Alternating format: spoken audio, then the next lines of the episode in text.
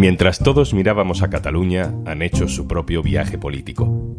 Sus principales partidos sostienen al gobierno de Pedro Sánchez, pero un ciclo nuevo está a punto de empezar.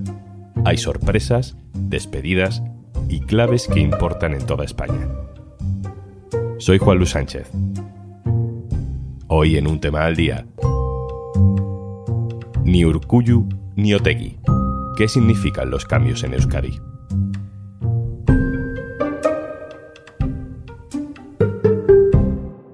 Una cosa antes de empezar. Por ser oyente de un tema al día, disfruta de 45 días gratis de Podimo en podimo.es barra al día.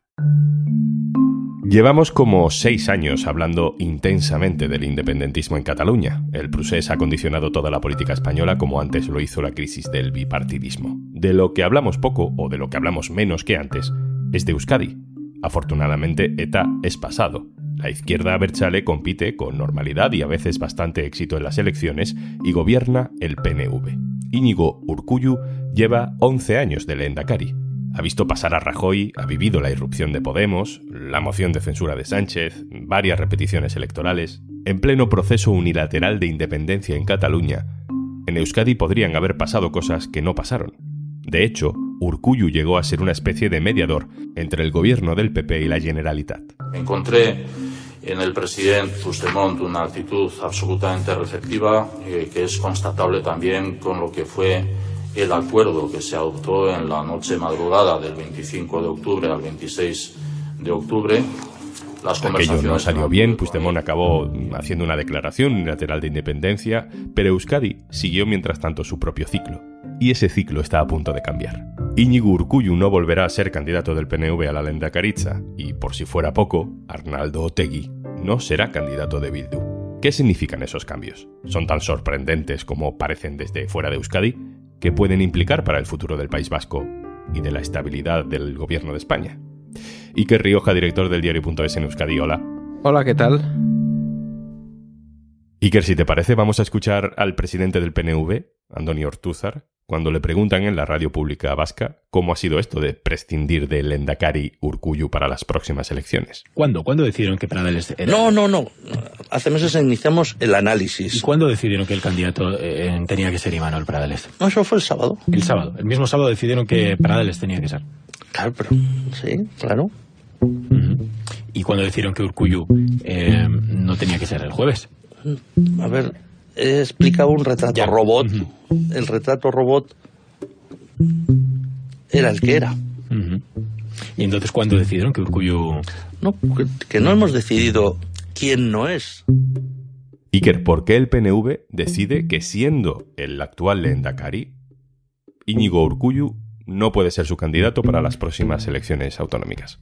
Bueno, pues la respuesta es que no lo sabemos. Eh, todavía no se nos ha dado una explicación completa de todo lo que ha ocurrido en los últimos días. Lo único que se nos ha dicho es que tocaba un relevo generacional. Bueno, es una evidencia que el PNV tiene eh, un desgaste electoral que yo he situado en tres momentos en las elecciones de hace tres años, que se produjeron en plena pandemia, ese desgaste se tradujo en una bajísima participación de casi el 50%. También ocurrió en Galicia. En las municipales y forales, EH Bildu, por ejemplo, ganó en Guipúzcoa y en Vitoria en Vitoria el PNV pasó de ser primera fuerza a ser cuarta fuerza política. Es cierto que los eh, acuerdos posteriores con el Partido Socialista, que gobierna en coalición con el PNV en el conjunto de las instituciones, se podría decir, pues bueno, eh, disimulan un tanto en términos de poder esa caída electoral. Y en las elecciones generales, que son un poco más recientes, el que ganó las elecciones en el caso vasco fue el Partido Socialista y H. Se quedó a unos pocos cientos o miles de, votos del PNV. Y Manuel Pradales es el candidato que ha elegido el PNV para intentar suceder a Urcuyu. ¿Quién es? Manuel Pradales no es nuevo, lleva tres legislaturas y el arranque de la última como diputado foral en Vizcaya en una cartera muy relevante, como es la de, vamos a llamarla obras públicas. Ha tenido diferentes denominaciones, pero bueno, llamémosla así. A partir de ahí, bueno, el PNV, eh, a mi modo de ver, ha intentado presentarlo como una especie de sucesor natural, como una especie de estrecho colaborador de, de Urcuyu, eh, cosa que yo creo que no se ajusta a la realidad Primeramente porque, bueno, por dar eh, un ejemplo concreto, en ninguno de los eh, cambios de gobierno que ha hecho Urcullu en estos casi 12 años ha contado con Imanuel Paradales y tampoco es una eh, figura que haya estado en las quinielas para ser consejero, por ejemplo. Bajo el ala de Íñigo Urcullu no ha crecido ningún sucesor natural y el partido ha hecho esta apuesta por una persona eh, bueno, bien relacionada con, los dirigentes del partido, que procede de Vizcaya, que es el núcleo irradiador, vamos a decir, del PNV actual. En algunos foros, irónicamente, ya bueno, se indica que es una eh, versión duplicada de Urcuyu, 15 o 20 años más joven, y que bueno, pues representa un poco ese mismo eh, estilo o modelo de gestión. El PNV confirma que cambia de candidato para las elecciones y Bildu, justo después, apenas horas después, revela que Otegi no será tampoco su candidato. Zentzu horretan, e, aurreratuko dizuet, e, ez naizela postulatuko hiru herrialdetako lendakari hautagai izateko, e, hori da hartu da erabakia eta hori da mai politikoarekin konpartitu izan dudana. Así lo anunciaba el propio Arnaldo Otegui. Sinceramente, a mí me sorprende Iker. Yo daba por hecho que después de tanto tiempo sin poder presentarse, pues para la izquierda Berchale, pues sería como muy importante, ¿no? Con mucho poder simbólico poder votarle, que se presentara incluso que pudiera ser Lendakari. Pero el otro día tú me decías, Iker, que, que en realidad esto no es tan sorprendente. Eh, la decisión de Arnaldo Otegui de no ser el candidato de H. Bildu es la no noticia, a mi modo de ver. EH Bildu eh, se crea como Bildu en el año 2011, después se presenta a unas elecciones generales con el nombre de Amayur y desde entonces ya se crea EH Bildu y EH Bildu se ha presentado a las elecciones vascas del 2012, del 2016 y del 2020. En ninguna de esas ocasiones, por diferentes circunstancias, eh, también es verdad, porque en la primera ocasión Arnaldo Tegui estaba encarcelado y en la segunda estaba inhabilitado judicialmente, pues en ninguna ocasión ha sido Arnaldo Otegui el, el candidato.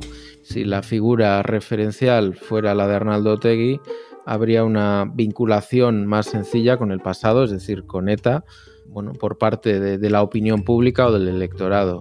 Pero sí que es cierto que la, la, coalición EH Bildu es más que lo que en su momento fue la izquierda Berchale tradicional, pretende serlo, además, abriéndose más bueno, a políticas de izquierdas, a pactos en España, cosa que era impensable hace eh, bueno, unos lustros. Yo creo que él fue claro en el sentido de que ellos son conscientes de que presentar a la figura de Arnaldo Otegui, pues quizá lastra esa posibilidad de abrir el proyecto político y hacerlo más atractivo o más transversal, ¿no? que es un poco eh, la clave del éxito de H. Bildu en las últimas convocatorias electorales, por ejemplo, hasta el punto de ganar las elecciones en una ciudad como Vitoria.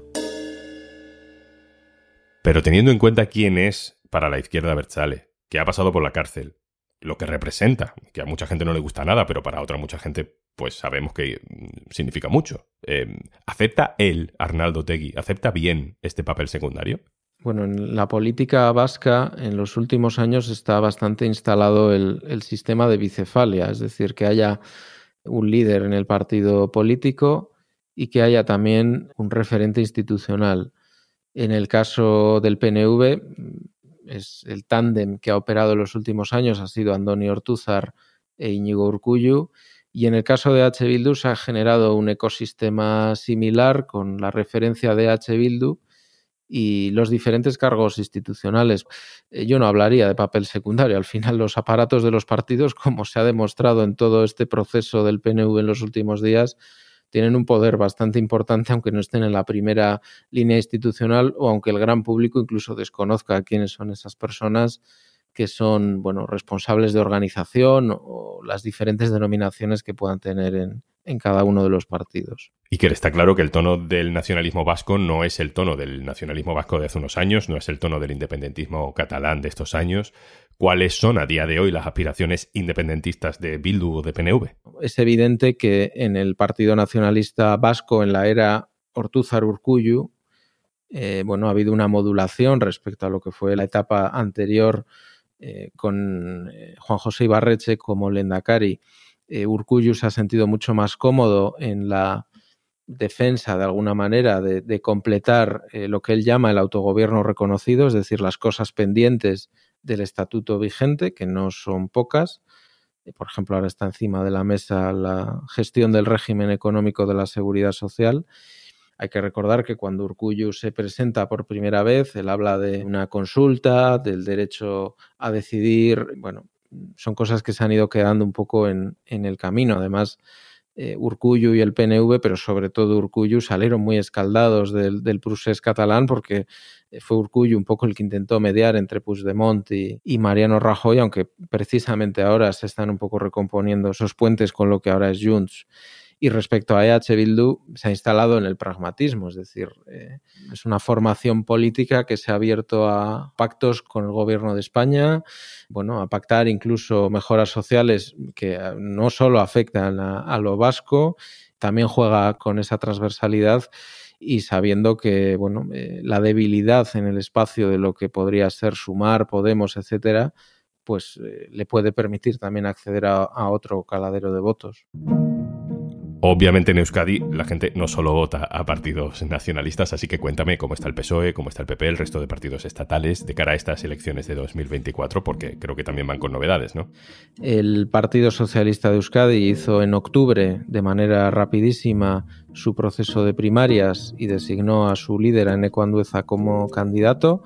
Será la primera vez en la que concurra Eneco Andueza, que también supone una renovación, una nueva generación en cuanto al Partido Popular, eh, en noviembre celebraron un congreso en el que cambiaron el liderazgo. El nuevo líder es Javier de Andrés, que va a ser también el candidato al Endacari. Viene con todos los parabienes de Alberto Núñez Feijó.